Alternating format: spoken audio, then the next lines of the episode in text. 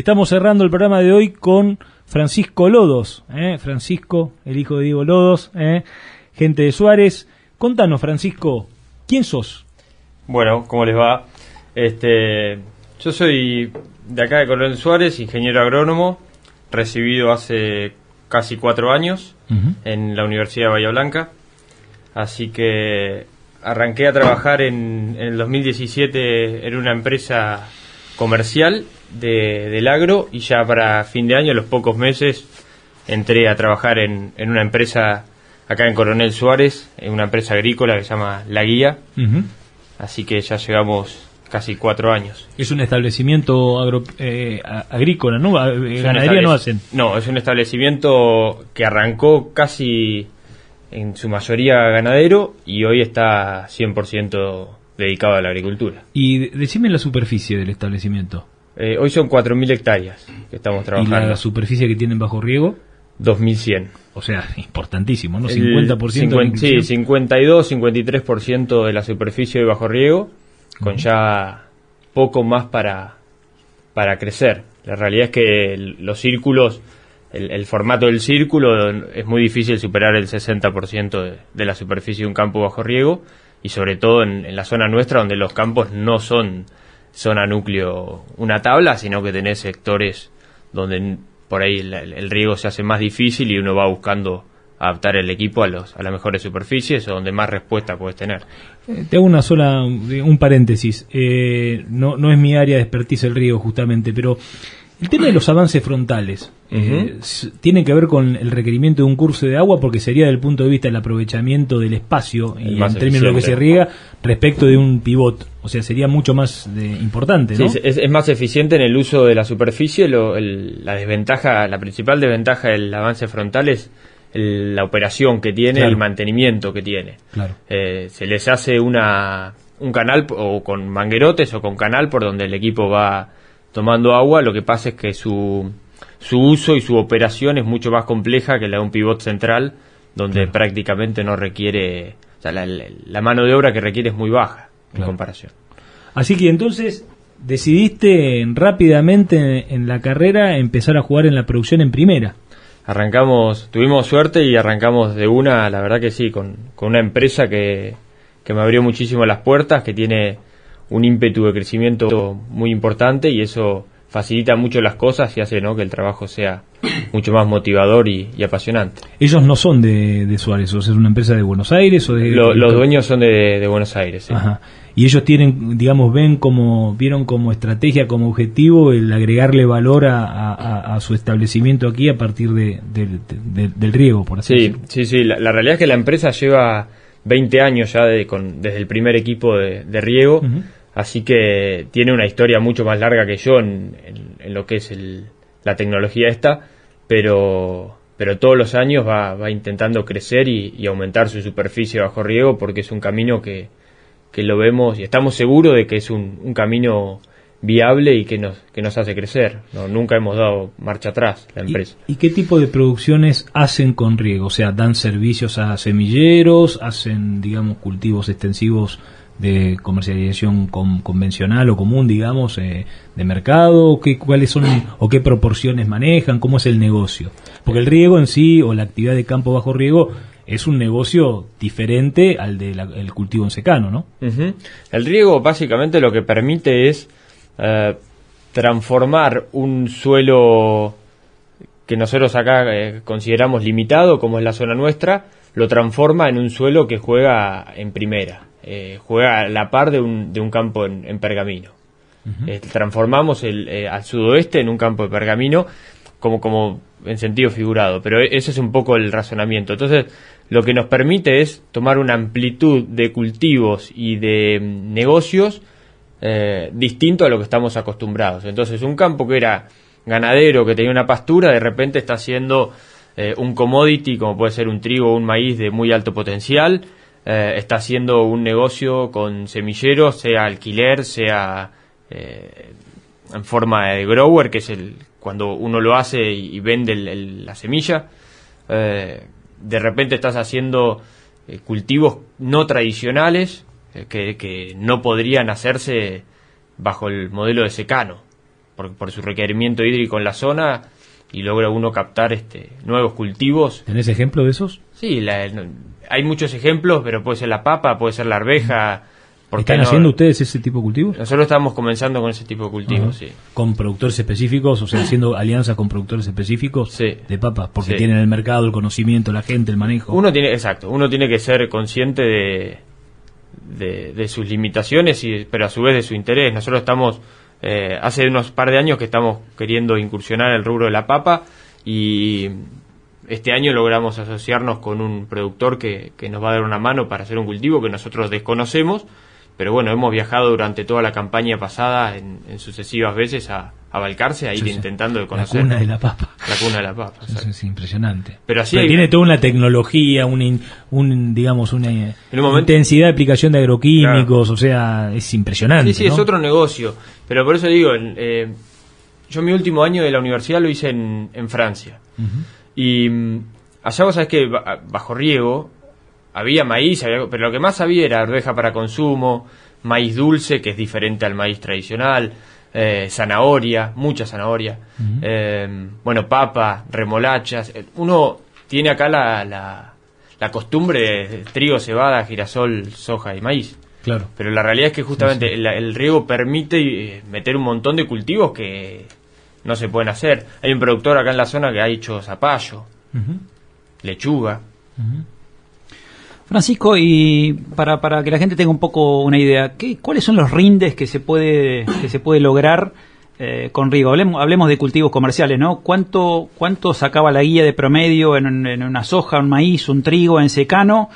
¿Y cuánto saca hoy bajo riego en promedio? Más o menos. ¿Cuánto se puede sacar? Todavía no lo tenemos claro. Eh, estamos en la, en la búsqueda de por lo menos saber técnicamente cuál es el potencial de la zona. Ese es un poco el, objetivo que estamos hoy, porque nos vamos dando cuenta en los últimos 3-4 años que, que no sabíamos esa respuesta. Pero más o menos el trigo a nivel promedio en la guía está entre los 3.500 a 4.000 kilos, que debe ser más o menos el rinde, si querés, promedio más o menos. En secano zona. estamos En hablando, secano estamos sí. hablando. Y en riego este año estuvimos un- con un promedio de 8.000 kilos. O sea, más o menos duplicamos el, el rinde promedio del secano. Y el, Eh, costo adicion- el costo incremental, el costo adicional eh, en términos groseros, o sea, no, no, no, digamos, vos decís, yo tengo eh, comparativamente un trigo de parto de un trigo de 3.500 kilos, me voy a un trigo de 6.000 y pico, dijiste? 8.000. 8.000, perdón, de 8.000, o sea, tenés una diferencia de 5.000 kilos. De esos, ¿cuánta tecnología, cuánto costo adicional en tecnología y en el recurso hídrico tenés que, tenés que cuántos kilos te cuesta, más o menos? Más o menos está, tenés que estar hablando de 1.200, hoy serían unos 1.200 a 1.500 kilos de trigo. Eh, podemos hablar que un costo promedio, dependerá mucho de cada productor, ¿no? Pero un costo promedio de un trigo en secano está entre los 400 y los 450 dólares y un costo de un trigo bajo riego está más en el orden de los 600. O sea que realmente la ventaja es incremental, es terrible, muy buena. Por eso, por eso, eso está digo- considerado en la amortización del equipo. No, todo. no, no, esto es costo directo. Costo directo. La- lo que sí, obviamente, que el- los números varían muchísimo en Sí, función sí. del resultado. Pues Sí, no es lo mismo sacar sí, 6 sí, que sacar 8. Sí, sí, sí. Pero en, Pero en todo- igualmente- en todos los aspectos siempre el- la ventaja del riego creo que está. Eh, después en, en maíz, Mariano, el- la diferencia es más o menos la misma. En cuanto a que nosotros tenemos un promedio de 7.000 kilos, vamos a suponer, de un maíz de secano. Y en trigo hoy estamos, eh, perdón, en el maíz de riego hoy estamos pisando los 14, 15.000 kilos de promedio a nivel de lote. Así, 14 o 15 mil kilos de promedio, eso es muy bueno para la zona, ¿no? Este, me imagino que eso debe tener eh, ajustes bien finitos, ¿no? En, cuanto a nutrición, en cuanto a fecha de siembra, en cuanto a manejo del riego. Contanos un poquito de eso, porque eh, calculo que tener 2.000 hectáreas de riego debe ser una inversión muy grande. Después hay que, hay que subirse y agarrar el volante de todo eso, ¿no? Eh, ¿Cómo hacen ese manejo tan fino para llegar a, a promedio de 14 o 15 mil kilos de maíz? El, el manejo es un manejo integral en todo sentido, porque arranca de la preparación de, la cama de siembra, lo escuchaba recién cuando, cuando hablaban con Diego el tema de las rastras rápidas y demás, bueno, eh, un poco el- el- las desventajas que trae raspa- las rastras rápidas con respecto a la conservación de suelo o alguna mineralización que se pueda tener o descomposición, en realidad después hay que ver el balance, porque si eso me permite un maíz que va a tener 1000, 2000 kilos más de rinde compensa un poco ese, Claro. o sea, hay que hacerlo ent- entonces arranca de una buena preparación de la cama de siembra, una buena elección del híbrido, un buen ajuste de la densidad, una muy buena fertilización. Tenemos que estar hablando de, de lotes capaz que llevan 600 kilos de urea en, el, en el maíz, para que tenga unos 280 kilos de, de nitrógeno aportados. Um, y, y después un sistema de riego con un seguimiento muy fino para que el maíz nunca sienta la falta de agua. Nosotros trabajamos con los suelos como si fuesen un balde, donde el balde tiene una capacidad de agua útil, que nosotros le llamamos la- una cantidad de agua que tiene disponible para que, que el cultivo absorba. Para hacer un número redondo, vamos a suponer un suelo que tenga unos 100 milímetros de agua útil en los primeros 80 centímetros del perfil, y uno tiene que intentar que de esos 100 milímetros que, que puede retener el suelo, siempre esté entre 50 o 60 milímetros hacia arriba. Nunca puede bajar de, de ese, de ese nivel, y, y principalmente en, la- en los momentos de- críticos del cultivo. ¿Y cómo miden ese nivel? Ese nivel antes se medía, eh, se hacía, bueno, por tacto, que se puede intuir, se hacía también con pesadas, con, eh, haciendo el- tomando la muestra, con sondas, pero yo creo que todo va cada vez más hacia ajustar los, los algoritmos y hacerlo de forma eh, satelital y con balances hídrico. Creo que el, el resultado, el error que tienen ese tipo de sistemas eh, es totalmente perdonable, es algo que uno lo puede automatizar totalmente y, permite agarrar escala. Claro. Sí, porque, a ver, hablemos de lo que significaría un balance hídrico. Vos tenés ya ponderada la matriz del, la matriz del suelo en cuanto a su capacidad y después lo correlacionas con los datos reales de evaporación, eh, eh, evapotranspiración, precipitación y temperatura y te da la posibilidad de decir, bueno, el- lo que tengo que regar es por la prescripción de lo que está pasando es esto. O sea, y es tratar de, digamos, esa era otra pregunta que te quería hacer también. Eh, Acá se está eh, se está generalizando el uso del riego, pero notamos en algunos casos productores de poca escala que trabajan con el riego igual que como trabajan en secano en su concepción, la de sostener pisos, la de ser, digamos, cuidadosos con respecto al gasto. Y cuando estamos hablando de riego deberíamos tratar de perforar techos, ¿no? O sea, eh, me explico la, la cuestión Sí, filosófica sí, yo- diferente que hay. Yo, yo no, ahí es donde no coincido, porque creo que el, el perforar techo es más una cuestión, una, un objetivo de la empresa. Es una decisión de, de la empresa de, de tener ese objetivo. Yo creo que el riego tiene múltiples objetivos en función del tipo de empresa. No necesariamente tiene que ser cambiar tu concepción y perforar techos. Esa puede ser una. Está bueno. Pero, pero uno puede decir, mira, yo soy un productor, tengo Quiero eh, estabilizar. 400 hectáreas, lo que quiero es dormir tranquilo. Sí, sí, sí, sí. Y yo lo que quiero es sacar 6.000 kilos de trigo todos los años bajo riego. Yo sé que mi margen es este. Yo vendí el forward, sé que lo saco. Yo descanso, duermo tranquilo. Llega enero, pago mis cuentas. Y, y es válido el planteo. Sí, sí. ¿Cómo no va a ser válido decir, mira, tengo un equipo de riego para estabilizar mi rinde? O tengo un equipo de riego para eh, bueno. maximizar mi ganancia. Uno puede to- tomar como criterio decir, che, este año vale más, riego menos, eh, vale más, riego más, pero otro año cambio mi, mi, mi estrategia de riego. Eh, otro puede decir, no, yo lo tengo para porque lo puedo alquilar a semillero y qué mejor que alquilarlo y ya me olvido, cerré mi margen.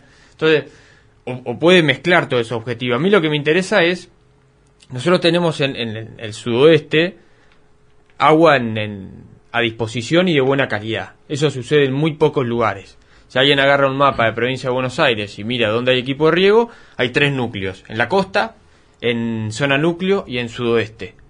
La costa tiene cantidad de agua, pero no la misma calidad que nosotros. Ellos están obligados a eh, rotar los equipos o, no o mantener cierto cierto grado porque tienen este otro otra calidad que no, que no permite por el efecto que tiene sobre el suelo.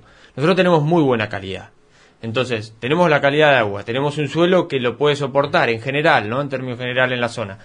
Yo creo que es un sistema que se puede adaptar a cualquier pe- persona y empresa. No es necesario eh, cambiarle a una, una persona su forma de ser. Uno puede decir, mira, yo tengo esta, este pensamiento, esta idea, el río entra, entra seguro. Pero también hay que tener en cuenta el tema de que, lo, lo digo a partir de tratar de no ser demasiados pijoteros con el riego, porque yo lo que veo muchas veces, entiendo lo que decís y me parece Ujú. súper criterioso ¿eh? y me encanta. Eh, pero sin embargo también veo productores que van por detrás, o sea, que van por detrás de, la necesidad de riego. Entonces, ahí es como que tenés la herramienta y que cuando vas a te decidís a gastar plata en, riego ya es tarde, entonces estás haciendo una cuenta negativa. Sí, sí, lógicamente. ahí hay que hacer extensión, me por parece. Eso, por eso te digo, son, pero son dos cosas. Una cosa es tu objetivo, que sea perforar techos, y otra cosa es, no, mi objetivo es sacar 6.000 kilos. Bueno, veamos cuál es la mejor forma de hacer tu objetivo, porque probablemente vos estás regando en noviembre y en noviembre no tiene ya tanto sentido regar el trigo. Arranca más valiante, mete los milímetros distribuidos en forma distinta, que vas a tener mejor resultado, mejor aprovechamiento, más eficiente en el uso de, del agua. Lo mismo en cuanto fertilizar, eh, hay, hay un montón de aspectos. Sí, un poco veo por lo que está diciendo que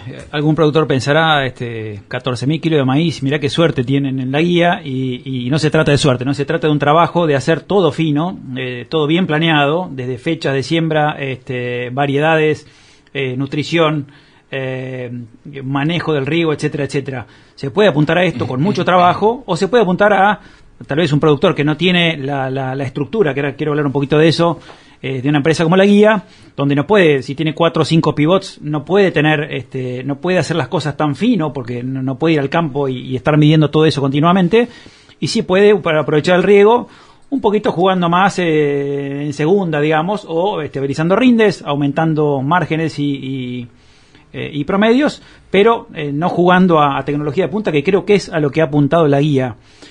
y ahora sí, concretamente, me imagino lo que es, ¿cuántos, cuántos pivots tienen? Nosotros hoy tenemos 23. 23, me imagino lo que es manejar 23 pivots, este, eh, llevando fino el manejo del riego, el, manejo de, bueno, manejo de malezas, manejo de nutrición. Eh, ¿Cuánta gente hay detrás de 23 pivots manejados de esa manera? Nosotros hoy en el campo tenemos eh, seis personas trabajando en la parte operativa, una chica en la parte de, logística y, y una persona, una administrativa acá en Coronel Suárez y yo. O sea, en total, en, todo el equipo de trabajo somos nueve personas, eh, pero seis son las que se encargan, si querés, de, todas las labores de, siembra, manejo de los equipos de riego y, parte operativa del campo. ¿Y las labores en su mayoría se contratan, trabajan con maquinaria propia? Nosotros hacemos todo lo que es siembra con maquinaria propia, por el tema de los semilleros y demás. Eh, la parte de pulverizaciones y cosecha está contratada. Ajá. Y, yendo un poquito a márgenes, ¿no? Porque todo esto creo que es un gran esfuerzo, una, una gran estructura. Eh, me, imagino de tu parte mucho trabajo, especialmente en el verano. Eh, a, nosotros nos gusta irnos de vacaciones por en el verano, pero con veintipico de equipo de riego este, en funcionamiento, me imagino que, que no debes dormir o manejarás los equipos o los monitorearás. No sé si del teléfono, de dónde, pero este. ¿Qué, qué, ¿Cómo se traduce todo esto en términos económicos? ¿Qué diferencia de márgenes tenés en un cultivo en secano versus un cultivo commodity bajo riego y, eh, versus un semillero, por ejemplo. En general, los, lo que nosotros vemos es que los cultivos secano, el margen es variable, muy variable en función de los años. Entonces, eh, lo que nos permite era, es estabilizar un poquito ese, ese margen del riego. Con respecto a un secano, eh, hablando uno que uno que saque el secano un rinde promedio, estamos hablando que uno tendría un 50% más de, de margen bruto como un, como un valor promedio. Eh, hoy tenemos que estar hablando con estos precios que en trigo estamos en los 600, 600 y pico dólares de margen bruto, casi 700. Eh, en un margen de 400. Contra un margen, ponerle de 400. En un maíz eh, de riego, con estos precios, hoy estamos arriba de los 1000 dólares de margen bruto, sacando esas 14 toneladas, ¿no? Habría que, con 12 capaz que... Pero el maíz es claramente el, cultivo que más eh, beneficio deja por la respuesta que tiene al agua. Y los semilleros en general se han emparejado un poco con, hablando de semilleros, los, alquileres, ¿no? los semilleros que han salido a alquiler, se han emparejado un poco con los márgenes del maíz de riego, porque el maíz... Este, con la suba de precios, ¿no? Con la suba de precios, no, no los alquileres necesariamente han subido lo que subieron los, los commodities, y hoy un maíz de, riego de 12, toneladas a 210, 220 dólares que uno puede vender mayo, eh, realmente el ingreso bruto es, es muy alto y el margen es, positivo. Sí, sí, también eh, convengamos que, que el productor promedio bajo riego por ahí no saca 14 toneladas de maíz, ¿no? Este, está en, No, por eso eh, te decía entre 10 y 12. do- entre 11 y 12 andará. Eh, no sé cuál es el promedio, eh, pero andará más o menos por ahí. Sí. Lo- lo- otra de las claves que, permite el riego es eh, sembrar. Nosotros lo que hacemos es hacer siembras tempranas de maíz, contrario al planteo técnico que uno haría en secano, con el objetivo de, maximizar el, potencial de rinde. Entonces, un maíz que, que necesita radiación y temperatura para expresar su mayor potencial, lo podemos situar en enero, donde nosotros le vamos a dar el déficit y el, eh, le vamos a dar el agua para suplir ese déficit hídrico y que exprese todo su potencial. Y eso a su vez nos permite, en una zona donde el maíz normalmente es tardío, eh, tener una cosecha de un maíz en mayo, capturando hasta un plus de precio por ese... ¿Llegan a cosechar en mayo el maíz? Nosotros cosechamos todo el maíz en mayo, Ah, sí, mira vos. pero sembramos el 10 de octubre. Claro, Claro, es claro. otro ciclo. Nosotros acá, para defe- como una estrategia defensiva en secano, hemos atrasado la fecha de siembra, lo, que, lo cual condiciona que el maíz sea casi el único cultivo que participa en el año de la rotación. ¿no? Sí, sí, exacto. Nosotros acá en, en- secano estamos intentando de atrasar la floración a febrero para darle el momento crítico, un- un- una condición ambiental más benévola al maíz Sí, sí. y que pueda tener mayor estabilidad con, baja, con las bajas densidades. Hay un montón de cosas que se hicieron que en el riego es casi lo contrario, ¿no? Sobre los rastrojos de, o sea, sobre la fina que, que riegan, eh, ¿van a cultivos de segunda y cuál sería el cultivo que más priorizan o les interesa? Desde el punto de vista de los márgenes. Yo creo que el que más potencial tiene sobre finas es el maíz de segunda. Eh, hemos probado varios híbridos. Lo que pasa es que a nosotros nos limita un poco la rotación cuando vos vas a, Después hacer a la- maíz a la- semilla. O sea, Ajá, te limita, claro. no, no puedes ir a un maíz semilla. Claro. Entonces, por eso que a veces metemos la soja. Eh, Para dejar limpio el lote. Para dejar limpio el lote para poder hacer maíz semilla. Pero claramente el maíz de segunda creo que es el que más potencial tiene. Es- Se están trayendo muchos híbridos eh, de ciclo de madurez de 100 días que hay que ir probando y ensayando porque vemos potencial. ¿Y qué, qué rindes logran en, en maíz esos hojas de segunda? Nosotros este año en maíz de segunda terminamos en 4.000 kilos en secano. En secano. Ah, en secano. Sí, sí. ¿Y bajo riego? Bajo riego este año no hicimos porque ya veníamos viendo la de la rotación demanda, de la alta demanda de maíz semilla que vamos a, que, que había para este año. Entonces no sembramos maíz de segunda para no limitar los, los equipos. ¿Y sojas de segunda en los riegos? Soja, la soja en general bajo riego es la que menos responde al agua, porque la limitación en nuestra zona están dadas más por la temperatura y creo yo también por la fertilización que tenemos, pero eso sería otro capítulo, porque no está. eh, entonces la soja es lo que menos responde. Nosotros hoy, hoy en soja de segunda estamos en los 2.500 kilos más o menos, que no está muy lejos de una soja de segunda en secano si le llueve bien. Claro. Sí, sí. Sí, sí, sí, sí. sí. Sí, bueno, eh, más si hablamos de segunda, ahí claramente es el frío, ¿no? Es la helada de, Sí, de- de febrero de marzo. factor Tenés otros factores que, que terminan Que determinando no lo tenés más. con el maíz, por eso que el maíz se ha adaptado tan bien acá cuanto hace tanto tiempo. El que- maíz tolera un poquito más el frío. Sí, sí. Y le no, gusta, no y que- le gusta la amplitud térmica. Le que gusta más la amplitud, entonces su desarrollo eh, enero-febrero lo hace mejor. Llega a una floración del 28 de febrero, eh, porque más o menos a la fecha en la cual está floreciendo, entre el 25 y el 28 de febrero, llega a una floración en muy buen estado Claro. y después depende cuándo se corte el llenado. Exacto. con Eso la- es lo con la que, lo que termina repitiendo, lo que termina este, verificando cuánto es lo que va a rendir. Diego quiere hacer una pregunta, Mariano, déjalo, por favor. Bueno, no, una, Mariano, pregunta, una pregunta más técnica que la de Mariano, pero bueno, eh, Francisco un, un clave ejemplo de la innovación tecnológica que siempre hablamos. Y la verdad que tiene para contar, tiene un montón de cosas para contar porque es súper interesante, son, eh, debe ser una empresa más pionera, más innovadora, la verdad que la empresa que lidera Francisco es, es admirable, yo la verdad que aprendo bastante lo- lo- de lo que hacen.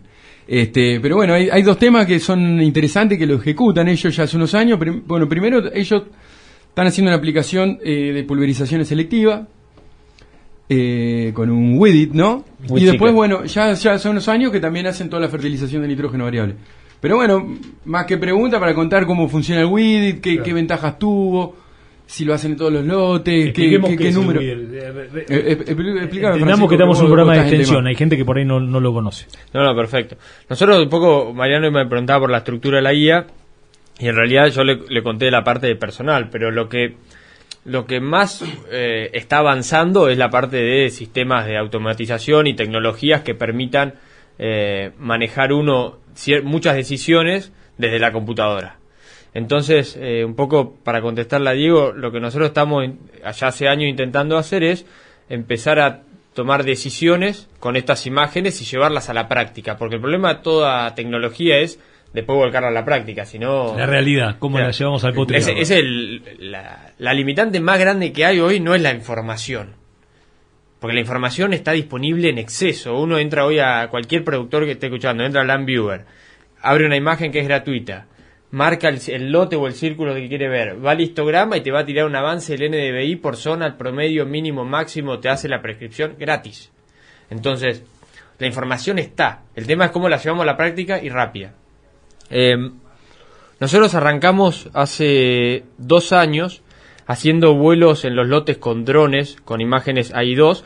Básicamente era un dron pasando volando que sacaba fotos y tenía una precisión tal que lograba captar la maleza. Una maleza de un centímetro la lograba captar. Pasaba el dron, descargaba, armábamos una zonificación de dónde había malezas, dónde no, y hacíamos, empezamos a hacer eh, fertilizaciones dirigidas, pero por ambientes. Fertilizaciones, pulverización. Eso está, lindo como tecnología, pero no es. hay que aplicarla. Lo difícil es. Entonces, esa tecnología yo le veo poco. Me encantó, la probamos, la hicimos. Le veo poco futuro porque hay otras tecnologías que lo están superando. Una es el Widit o el Weed Seeker, que básicamente es eh, ponerle al pulverizador adelante del botalón Hoy Diego contaba a los que estaban escuchando del Green Seeker manual. Funciona prácticamente igual, que lo que hace es, donde detecta índice verde, aplica. Y donde no detecta, no aplica. Índice verde, o sea, donde detecte alguna maleza. una maleza. es el Weed Seeker tradicional. Lo que se está haciendo ahora es, en el Weed Seeker 2, es que uno pueda ponerle un umbral a, esa, a ese índice verde. Entonces, si bueno, por arriba de 0,5 aplica y por debajo de 0,5 no. Entonces, suponiendo, tenemos un, trigo que tiene un índice verde en, no sé, en macollaje de 0,5, pero tenemos manchones eh, de, de raigras. En esos manchones de raigras, si uno va con el Green Seeker manual, ve 0,7 o 0,65 y en el cultivo 0,5. Entonces le dice al programa, bueno, de 0,6 en adelante aplica y de 0,6 para abajo no. Eh, en barbechos, donde no hay cultivo, donde estamos yendo ahora a girasol, soja o maíz, ahí es donde más fácil es, porque donde veas verde, aplícalo. Nosotros, el, el Seeker en realidad es del proveedor nuestro, el que nos brinda el servicio de pulverización. Nosotros lo apoyamos en la, en la compra y, realmente llevamos, eh, ahora tiene 1.200 hectáreas para hacer con, con Seeker, pero debe llevar unas 3, 4 mil hectáreas, por lo menos en la guía. Eh, él llevará parte de las suyas. Y, logramos, estamos más o menos en promedio en esos lotes usando el 20% de los agroquímicos que usábamos antes. Entonces, cuando te hablan de modelos más agroecológicos o modelos más, eh, no sé, sustentables. Sustentables, sí, pero yo quería apuntarme a la parte social, digo. Eh, creo que el impacto más grande son estas tecnologías. Si nosotros podemos reducir el uso de agroquímicos de 100 a 20, es un paso impresionante. O sea, ya después podemos discutir eh, agroquímicos sí, agroquímicos no, pero para no ser tan tajante, podemos arrancar con modelos donde, che, nosotros vamos, te proponemos usar el 20% de lo que usábamos antes. Es muchísimo. Claro. Es muchísimo, sí, sin duda, ¿no? Eh, y, además teniendo en cuenta que, que, digamos, la producción con este tipo de tecnología es mucho mayor que con un modelo agroecológico puro, donde tal vez el uso de agroquímicos es cero, pero los rindes son mucho menores también, sí. ¿no? Sí, sí. Yo siempre digo que las tecnologías tienen que ser rentables, porque si no, no sirven. Tienen que ser fáciles de usar y tienen que ser lógicas. Eh, lógicas, digo, que tengan un sentido común de fondo, porque que vos me digas, voy a aplicar donde hay maleza y donde no hay no, eh, es perfecto. Y si además es rentable, mejor. Eh, sí, sí. Francisco, una pregunta con respecto a, al crecimiento de lo que fue la guía, ¿no? Eh, la guía hace, no sé, 20 o 25 años era un campo como cualquiera, no tenía un solo equipo de riego. ¿Cómo, ¿Cómo se dio todo ese crecimiento? ¿Fue, ¿Fueron reinversiones de, las ganancias de la empresa? ¿Fue a través de créditos de largo plazo?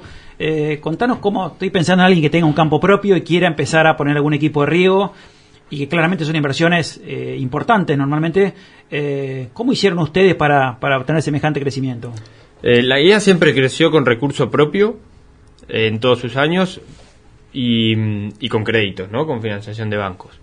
Así que con esas dos vías fue que se fue avanzando, depende, dependía mucho del año con cuál de las dos, pero, pero es un crecimiento continuo donde la reinversión ocurría siempre, por lo menos en los últimos, en los últimos años que es donde, donde yo estuve. Así que siempre se, se fue creciendo a pasos este, normales en un crecimiento continuo. No, no es que vino un capital de afuera y pusieron, viste, 10 equipos de riego de un día para el otro y, y se compró. Eh, se puso uno, se pusieron dos. Uno mira la historia y, y lo que fue, es- todos los años se está poniendo uno o dos equipos más. Y es una evolución progresiva. Y es una evolución progresiva que es totalmente saludable. Entonces, uno va acompañando el crecimiento de, de superficie de riego con el mismo know-how o conocimiento que, que va haciendo la empresa, porque hay que manejarlos. Entonces, Claro. Eh, Sí, sí, hay que, hay que ir creciendo con, con lo que uno va incorporando como tecnología, creciendo los recursos humanos, creciendo... Yo tenía una última pregunta como para ya ir cerrando por el tema del tiempo, la verdad que fue muy, muy buena tu presencia aquí, Francisco. ¿Cuáles son, cuál es tu preocupación? O sea, eh, todos en un sistema operativo de trabajo, imagino que en el caso de Diego, la, la, más que lo técnico debe ser la logística, las entregas, eh, para un emprendedor los recursos financieros. O sea, ¿cuál es como, como digamos, como responsable técnico, como ingeniero agrónomo a cargo de semejante tamaña, envergadura de proyecto y de, y de proyecto y de, y de desarrollo de una empresa funcionando? ¿Cuál es tu preocupación? ¿Cuáles son tus preocupaciones? ¿Cuáles son las cosas que te inquietan? Eh, la que me surge ahora, que es la. Por es una respuesta. No, no de- necesita más- ser técnica. más- no, no, por eso digo, pero por ahí una respuesta digo que podría dar más mi abuelo, pero es este que no nos cambien las reglas de juego. A mí lo que más me inquieta en un proyecto o en una. eh, en un- uno eh, es un profesional, tiene ideas, tiene objetivos, la empresa te acompaña, invertís, creces. No me, lo único que yo me inquieta es no me cambien las reglas de juego. No me digan mañana te subo las retenciones, mañana te cambio y no puedes exportar, mañana, porque todo lo que uno está haciendo para crecer, para generar más divisa, para generar más producción, más trabajo y demás, eh, si yo te tengo que responder ahora, lo único que me inquieta es que nos cambien las reglas de juego. ¿Qué tenés? 27. Gente, ¿qué más decir? Por esto hacemos Valor Campo. La verdad, impresionante. ¿eh? 27 años ¿eh? dando cátedra de cómo hacer producción en Argentina.